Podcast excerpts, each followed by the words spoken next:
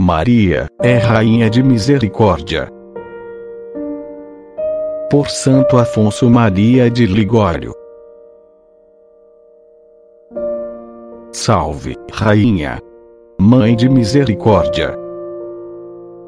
Uma vez que a grande Virgem Maria foi exaltada a ser a mãe do Rei dos Reis, é com justa razão que a Santa Igreja quer que por todos seja honrada com o título de Rainha.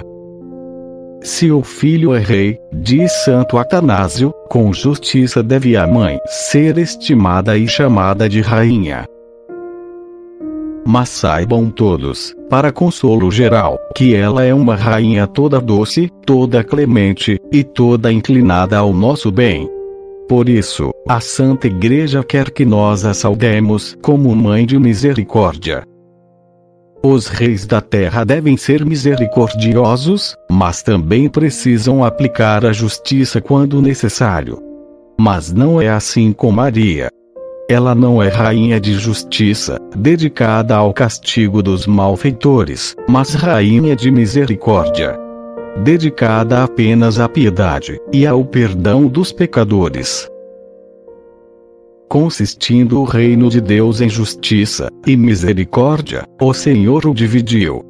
O reino da justiça o reservou a si. E o reino de misericórdia o entregou a Maria, ordenando que todas as misericórdias que se dispensam aos homens passem pela mão de Maria, e ao seu arbítrio sejam dispensadas. E o confirma Santo Tomás, no prefácio às Epístolas Canônicas, dizendo que a Santa Virgem obteve metade do reino de Deus, de modo que ela se tornou Rainha da Misericórdia, assim como Jesus Cristo permaneceu Rei da Justiça. Quanto a isso, Santo Alberto Magno lembra a história da Rainha Esther Naquela época, saiu um decreto do rei, ordenando a morte de todos os judeus. Esther foi admoestada pelo profeta Mardoqueu a interceder pelo povo.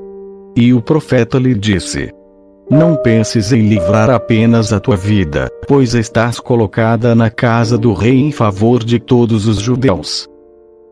Assim disse o profeta para a rainha, e assim podemos dizer a nossa rainha Maria, se em algum momento a repugnasse obter de Deus a libertação do castigo justamente merecido por nós. Não penseis, Senhora, que Deus vos tenha elevado a rainha do mundo apenas por vosso bem, mas para que vós, tão engrandecida, pudesseis mais vos compadecer, e melhor nos socorrer, a nós, pecadores. Diz São Bernardo, que essa rainha abre o abismo da misericórdia de Deus a quem quer, quando quer, e como quer.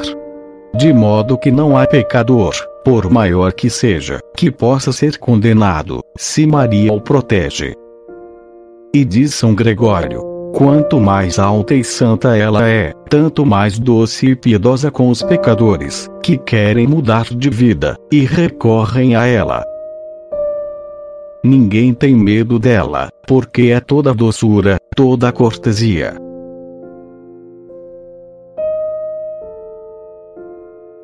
Se você deseja ouvir novos episódios, visite o site espiritualidadecatólica.com.